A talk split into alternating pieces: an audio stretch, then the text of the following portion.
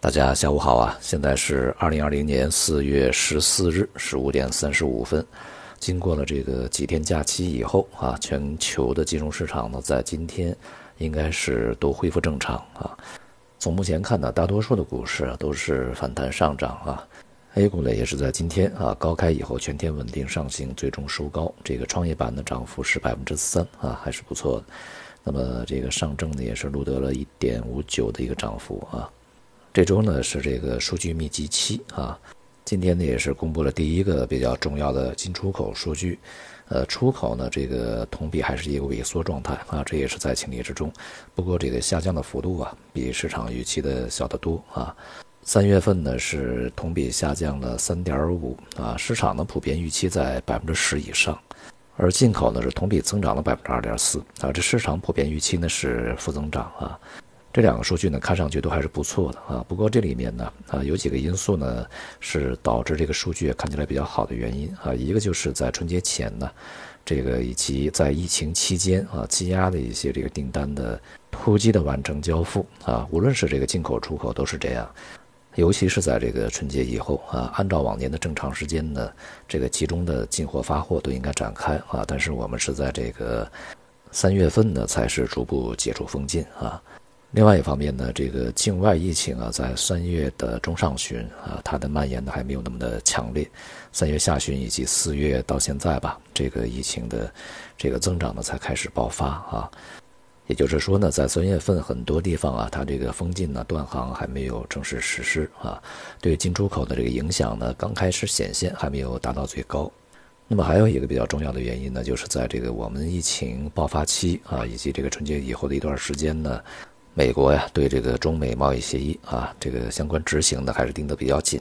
所以呢，在三月份啊，以及一季度呢，这个对美国整个的进口呢，增加的呃数量还是比较多的，像这个农产品啊，这个增加的规模呢，就达一倍多啊。另外还有一些这个猪肉啊、牛肉啊，这个石油天然气啊，外贸数据呢，在二季度恐怕呢，也还会呃是比较差。啊，因为整个这个外部呢，它从四月份啊，整个的这疫情才开始爆发，像从四月初吧，啊，到现在的十天多一点的时间呢，这个整个全世界的感染人数就增加了一倍多，这些主要是来自于欧美啊，呃，不管怎样的，在这周这个假期结束以后，整个市场的心态呢，还是相对比较平稳。今天这个 A 股的反弹也是在这个行业板块啊之间啊比较全面的展开，热点呢相对是散乱一些啊，没有太多的这个主线。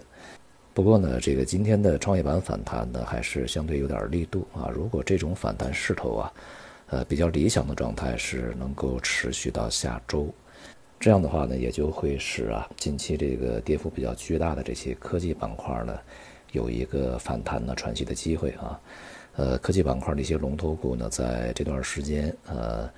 整体呢已经有超过百分之三十的跌幅啊，其中呢，这个也有腰斩的啊，百分之四十左右的也不少。主板呢仍然是保持着一个区间的上落整理状态啊。那么从这个反弹的节奏上来讲呢，最理想的状态也是啊，它把这个反弹啊能够持续到下周，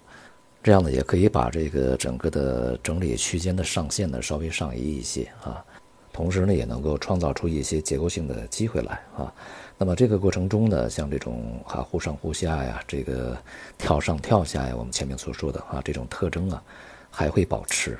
中长期呢，它这个弱势格局是没有变的啊。在震荡过程中吧，这个重心逐步的下移，也就是市场处于一个相对来讲有序下跌的状态。呃，在此期间，这个反弹能否啊持续，这个还是受制于外部市场的表现。但是呢，这个由于啊，我们昨天说过啊，就是接下来啊，经济数据会非常多，可能会有好有坏啊，好坏参半。那么同时呢，也会进入这个业绩呃报告的一个披露的密集期，无论是国内的 A 股还是境外啊，都是如此。所以说这个市场啊，也还是非常不稳定啊。任何一些坏消息呢，都有可能让当前的一个稳固啊整固反弹的状态呢，这个随时结束。油价在经历了前面的这个大起大落啊，这两天呢仍然是一个相对比较弱的一个窄幅波动状态啊。那么大家可能也看到了一些新闻，就是沙特啊在这两天，呃，把这个发往这个欧洲和亚洲的原油价格呀，呃，都是大幅调低啊，而且呢是这个低于它现在的一个市场基准价格不少的啊。这也就是说，在实际交易过程中啊，整个的这个供应的和库存的压力仍然是非常之巨大啊，产能太过的这个充裕，这个供给呢太过的庞大，所以在实际交付的时候呢，还是这个价格会有比较大的一个呃贴水出来，所以呢，这个整个油价呢仍然面临着一个比较大的压力啊，在当前水平啊，恐怕呢还会向三十美元以下再去测试一回啊。伦敦现货金呢，在今天这个重新恢复交易以后啊，是追上了这个康麦克斯金啊，它出现了一个补涨，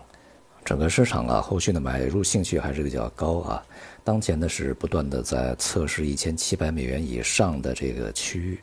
那么上面呢像一千八、一千九啊这些区域呢都是这个历史上的最高位啊，它的一个密集成交区。那么随着价格的一个不断上升呢，上方的压力也会越来越大啊。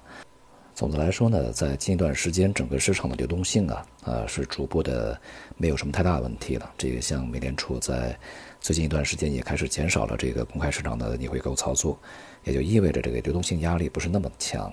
市场的波动呢也会相对来讲比较有序一些。那么接下来啊，整个对市场的决定作用呢，恐怕也就是基本面的变化会越来越占据主导啊，那种这个恐慌性的啊、突发性的。这种这个以流动性啊来去驱动的一些意外的波动呢，会越来越少。随着这个整个疫情的不断的深入变化啊，那么同时呢，越来越多的这个经济的现实状况呢，逐步的暴露出来。那么市场啊，在经过近一段时间的这个整固啊、整理啊、上落呀、反弹以后啊，还会呢再去向下面的低档啊进行这个再度的测试，那么以及呢持续它的一个弱势行情。好，今天就到这里，谢谢大家。